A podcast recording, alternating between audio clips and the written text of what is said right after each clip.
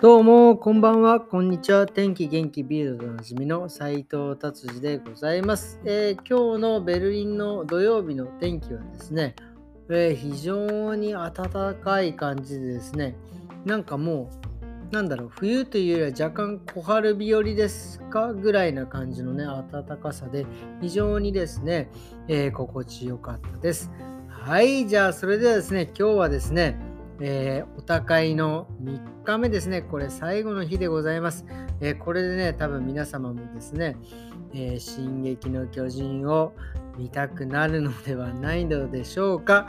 ということでございます。えー私はですね、もちろん進撃の巨人プラスですね、今、あの、スプラトゥーン3でですね、えー本当にもう今ね、もうノリノリでやっております。はい、じゃあそれではですね、えー聞いてください。よろしくお願いします。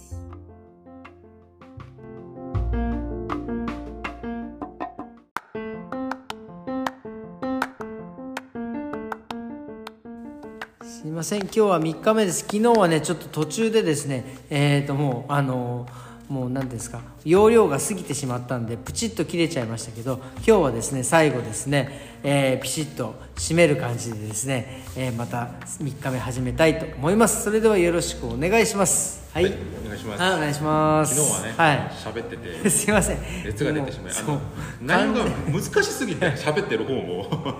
大丈夫です。もう聞き入ってしまってですね僕もなんかあの切るところがわからないままずーっと1時間 1時間行ってしまったっていうね本当。僕も喋りながらええ。なんか、あの、ええ。切りどころっていうかあの内容自体があまりにも複雑で難しいし、ええ。どう喋ればいいのかっていうのがすごくあの敏感な問題でもありましたから。はいはいはいはいはいちょっとあの昨日熱が出て、大丈夫です。あの長くなりなりすぎたんですけども今日は、あのはい。2日、はい。あの2部2日にわたって話はい。した「進撃の巨人」の付録みたいな感じで、はいはいはい。短くあのはい。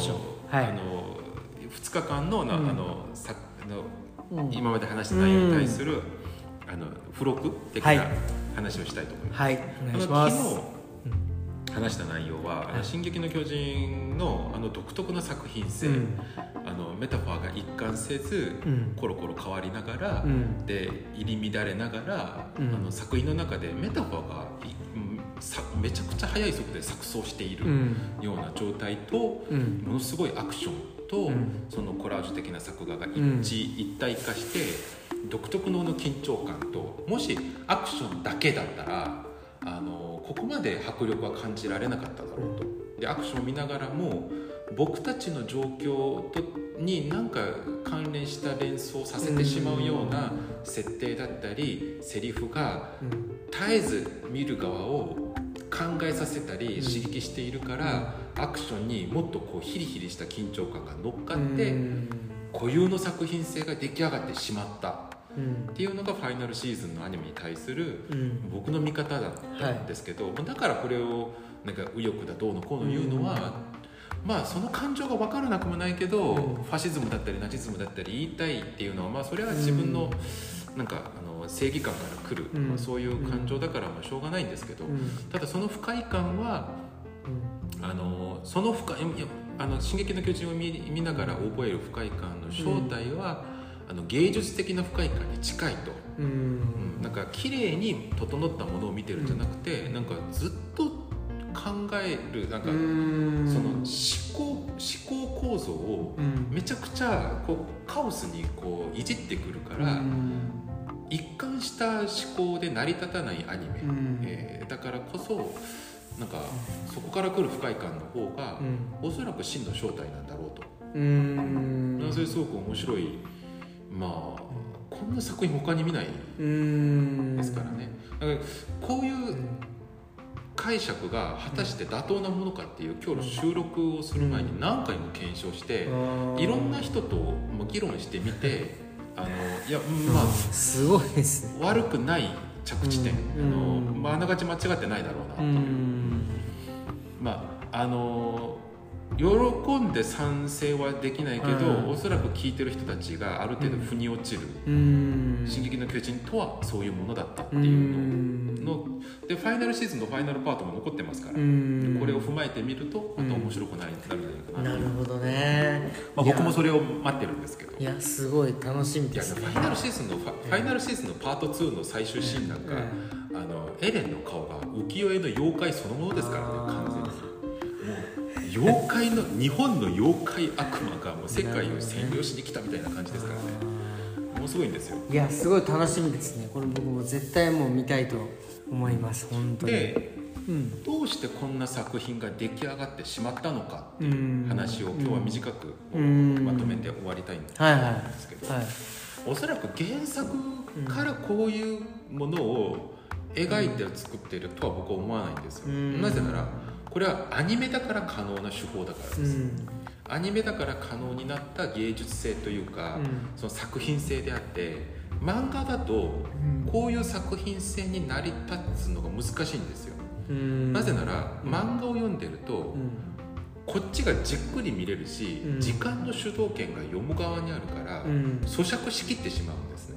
うん。でもアニメだとうん。時間の主導権が作り手にあるんですよ。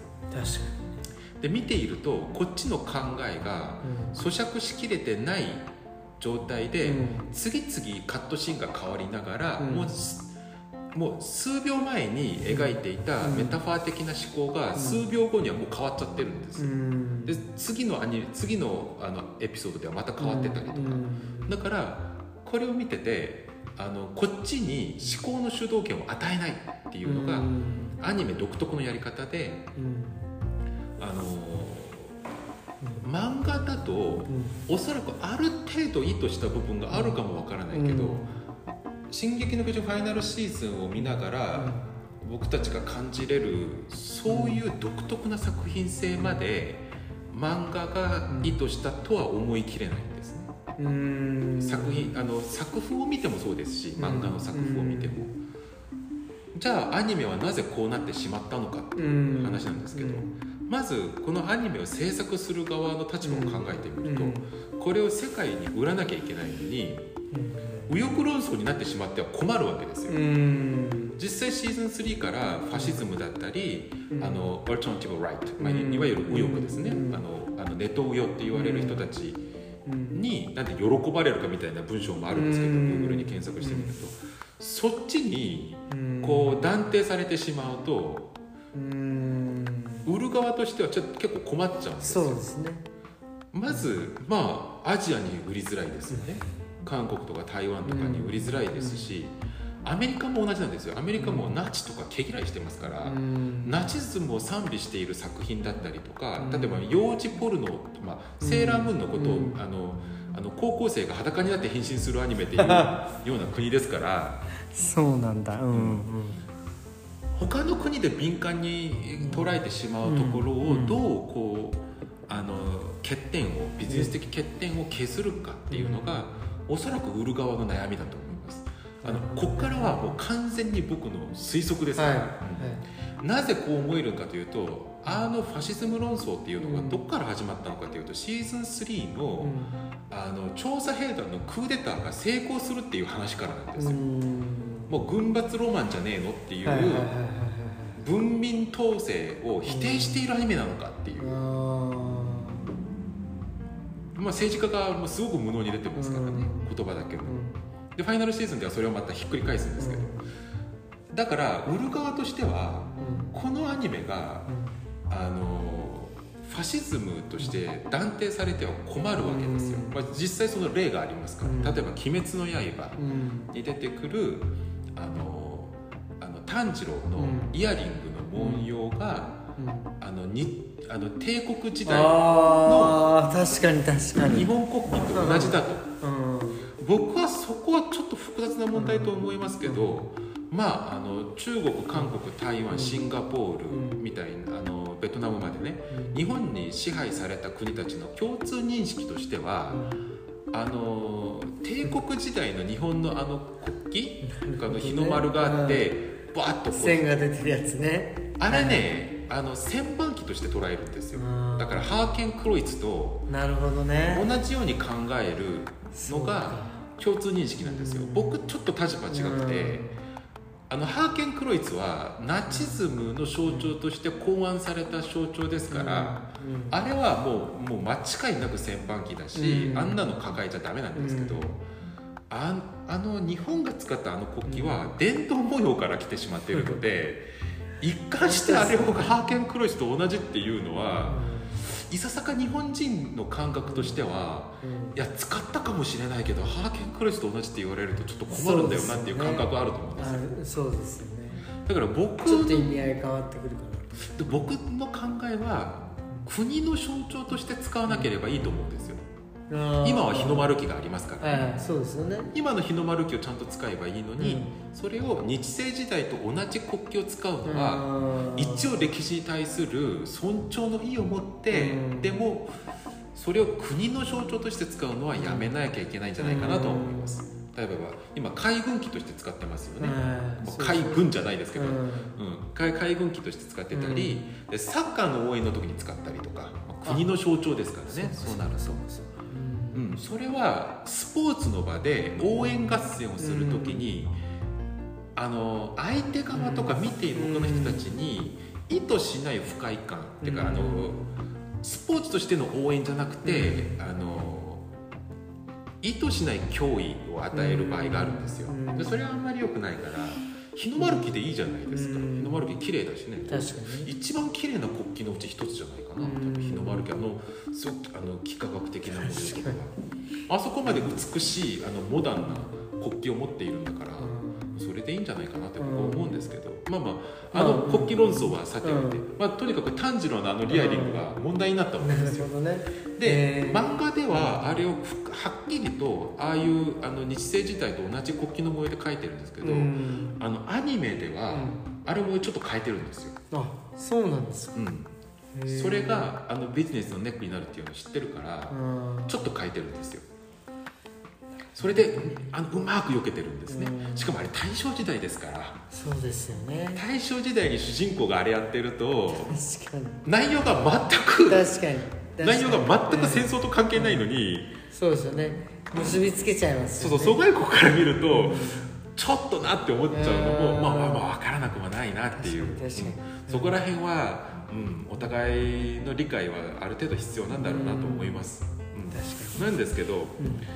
じゃあ「進撃の劇場ファイナルシーズン」を売らなきゃいけない、うん。制作側の立場を想像してみると、シーズン3で軍人たちのクーデターが成功してしまったっていう話で終わってるから、うんじゃあこれどうするっていう話なんですよ、そうですね。うん、ぼ僕の予想ですよ、うん。制作側はじゃあこれどうしようって時にそれを避けるのが上手い人を探すんじゃないでしょうか、うん。だからねファイナルシーズンの監督が変わってます。これ僕あの嘘でも何でもなくて本当にあれシーズン3と監督が変わったんじゃないかなと思ったんですよ、うん。まず作画が違うんですよ、うん。絵の動き方とかが物語の見せ方とかが、へ間の取り方だったりとか編集自体がーうん。シーズン3のアニメの流れとファイナルシーズンのアニメの流れ自体があれテイスト違うな。だからあの、うん。この分析がなくても監督変わったって思ったんですよ、うん。味が違うから、案の定確認してみたらシーズン3の監督とファイナルシーズンの監督変わってるんですよ。へえでですよ。うん。ファイすいませんうん。ファイナルシーズンの監督の作品がうん「賭け狂い」とうん「ドロヘドロ」なんですよ。へえそうなんだあの賭け狂いを見てなかった人のためにちょっと説明しますとかけ狂いはあのネットフリックスで。そう。超金持ちだけが集まる高校で、うん。あの毎日賭博が行われてると。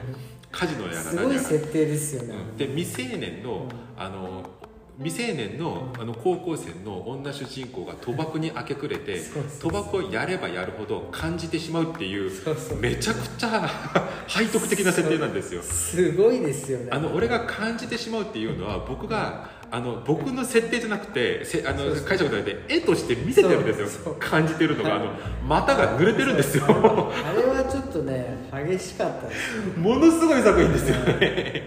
うんでもなんかそれをかっこよく見せてしまうアニメですよね。なんか見てしまう。確かにね。うん。で「ドロヘドロ」もネットフリックスにあるんですけどそうですね。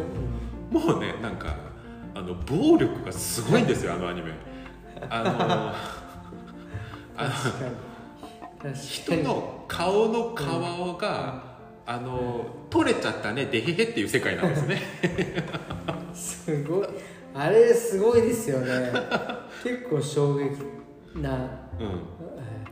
だからこの監督は前の2作品を見てみると単一で一貫した正義感をうん。ストレートに見せないのが上手い人なんですよ。け狂いもそうだしうん。ドロヘドロもそうだし。その人に「進撃の巨人」ファイナルシーズンが行ったのは偶然には思えないんですよ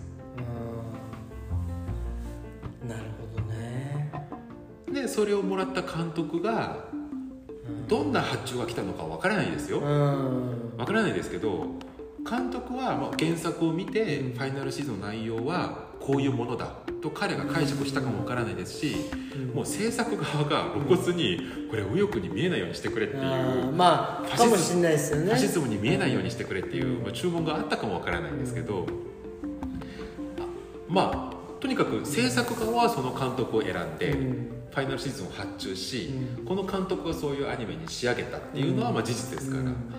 ただそうやって原作者がものすごいドラマのネタを作りうん。ビジネス的な環境が影響を与えたであろうという推測が成り立ちで掛け狂いの監督がファイナルシーズンを作った結果原作とビジネスとうん。アニメ監督といういろんな条件が重なって作られた奇作うん。というのが「き進撃の巨人」ファイナルシーズンに対する僕の感想です、まあ、問題作と言ってもいいですけど、ん。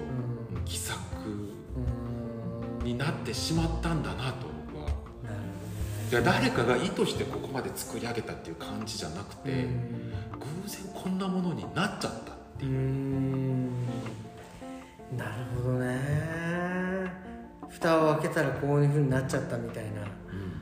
アニメ監督だ原作者意図半分アニメ監督意図半分、その環境に制作側のビジネス的な環境っていうのが偶然的にこう仮になあの重なってこういう奇策が生まれたんじゃないかなと思います。だからおそらく30年50年後の視聴者たちがこの「進撃の巨人」を見た時にうん。感想が多分結構変わってくるとう思うんですよ。ん。